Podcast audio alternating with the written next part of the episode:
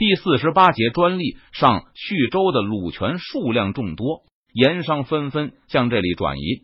现在邓明还没有其他什么支柱产业，因此盐业不光受到刘进哥的重视，邓明同样非常关心。为此，专门抽出几天的时间来进行视察。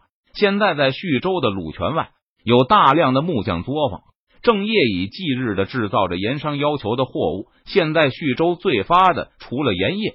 就属木匠和造船业，这种货物是一种面积极大的木盘，底部对平整的要求很好，而且不能漏水。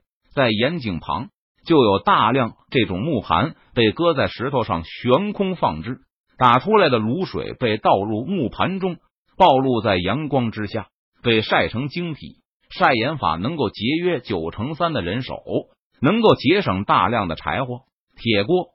卢欢向来视察盐业的邓明和袁相报告道：“采用晒盐法后，我计算了一下成本，大概只有煮盐的十分之一。现在徐州的制盐都用了晒盐法，迟早成都那边也会转煮为晒。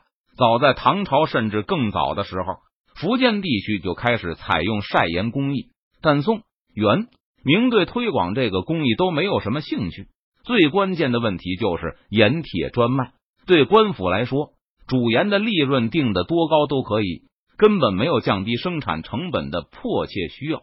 明朝实行更严格的食盐专卖后，还开始打击福建的晒盐法，因为相对主盐来说，晒盐法更难以受到官府的控制。用晒盐法制盐的人，不像造户那样容易控制，官府无法靠控制铁锅等工具来控制食盐生产。也就是说。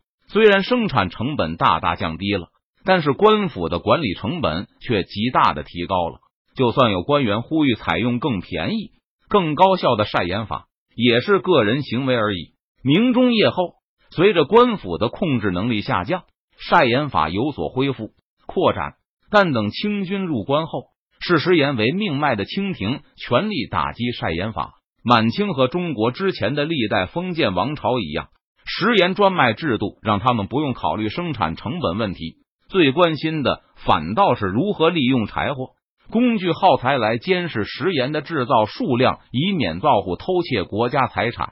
为了达到这个目的，满清同样不惜降低生产效率，打击先进生产工艺。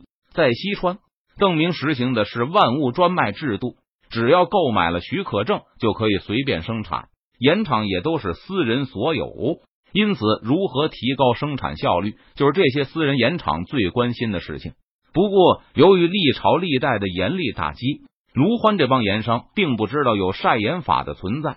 直到从福建来的木坛建都府的盐商依旧砍柴煮盐时，随口提到了福建的晒盐法。虽然木坛的描述让所有的盐商都感到很神奇，但川盐一开始看上来似乎仍无法采用这种先进工艺，因为对福建来说。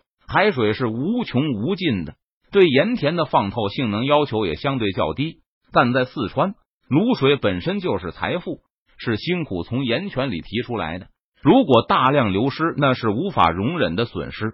因此，直到大半年前，晒盐法虽然被盐商们一再提起，但没有任何试验盐田获得成功。后来，一个叫王航的人突发奇想。觉得可以制造一个又浅又大的木盘来充任盐田。王航本是万县的一个屯兵，帮元宗帝的战兵背盔甲来到的徐州，在盐商这边打工帮忙背卤水。听大家一再提起晒盐法，就突然有了这么一个主意。王航自己的木匠手艺并不怎么样，不过他还是勉强做了一个小样本给他打工的盐商看。盐商手中的资源肯定比王航多得多。就很快制造了一个大型的试验品出来，效果也还可以。作为报答，盐商出钱把王航从万县军中赎了出来，还给了他一小笔钱，并给他在盐场安排了一个小职务。这个结果让王航喜出望外，也感到非常的满意。但当邓明回来后，听说此事后，立刻把王航叫来，让他去成都申请专利。然后，邓明又教给他两种出售专利获益的办法：一种是一次性出售专利许可给某个木匠行，另一种是按件出售。而王行最后选择了按件出售。无论是成都还是徐州，凡是邓明治下的木匠行，生产的晒盐板都要按照面积给王行专利费，而在邓明的控制区内，没有付给王行专利费的木质晒盐板都是非法产品，商家不得出售。这个专利时长五十年，范围会随着邓明控制区的扩大而扩大。王老板现在天天坐在家里数钱，数都数不过来呀。卢欢开玩笑的对邓明笑道：“每张晒盐板里都加入了专利费成本，但即便如此，晒盐法还是降低了百分之九十以上的生产成本。而且对卢欢这种盐商来说，王行的专利费根本没法和他们的制盐利润相比。现在王老板逢人就说，他的家业都是提督赐给的，是他自己赢来的。邓明摇摇头，断然否认道：“他看到，随着大量晒盐板被制造出来，这种木质盐田的质量也变得越来越高。只有少量的浓缩卤水从底板的缝隙间渗透出来。”这些卤水在盐田底板和土地之间结成一道道锥形的晶体。根据专利描述，只要是木头制造的、用来晒盐的平板状工具，王行就有专利权。对王行专利的改进可以带来新的专利权，但王行依旧能够分享利润，除非有人设计出金属制或非平板的盐田，而且能够在竞争中击败现有的产品。才能导致王行失去他的财源。自从这件事传播开后，无数人的人就日夜琢磨着新的发明。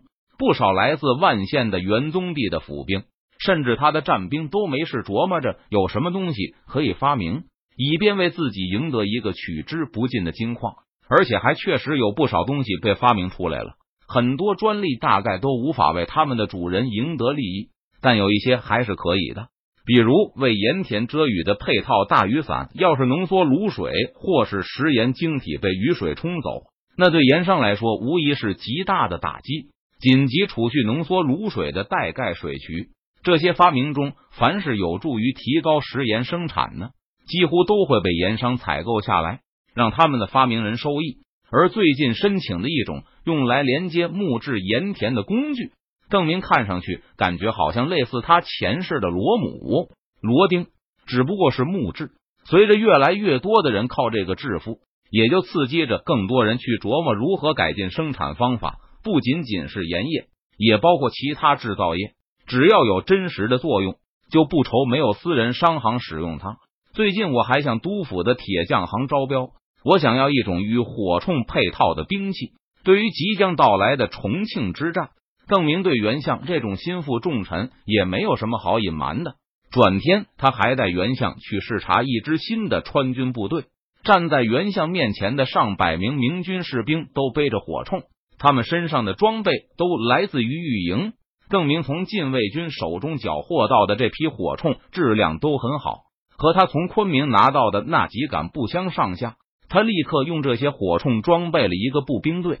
现在这个队中的成员都是从常备军奴手中挑选出来的，除了火铳以外，这队明军士兵人人都携带着长匕首，他们几乎都是浙江兵，个别的几个四川、湖广人也受其他人影响，开始使用长匕首这种这是武器。邓明画了好几份招标图给成都的铁匠铺，还告诉他们，如果军队采用了他们的设计，就会给他们专利权。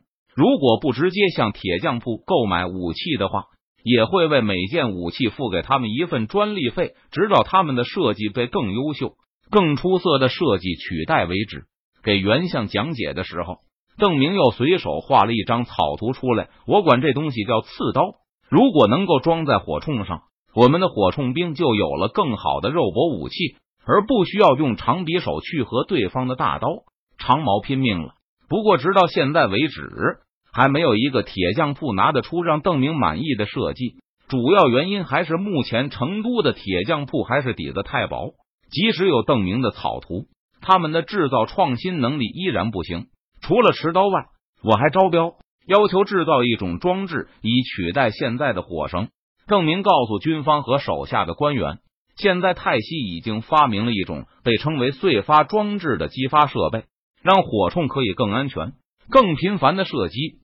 还有助于提高装药量和威力。邓明的说法得到了木坛的证实。虽然泰西人现在的主要装备依旧是明火火枪，不过确实已经有这种装备出现的传说。不过什么时候能给我造出来就不知道了。我还让使者前去福建，托延平郡王想办法帮我取得样品，好让督府能够仿制。邓明对火铳表现的异常关心，这点早就是川西官场尽人皆知的秘密。所以虽然觉得邓明为此大举招标，又派人专程去福建，有些反应过度。不过袁相和其他人都不会在邓明特别有兴趣的方面泼他的冷水，而是纷纷预祝他成功。正在演示自己的火铳部队时，有一个使者急匆匆的赶到演武场，手里还拿着一份刚刚送到的公文。提督，重庆那边有异动，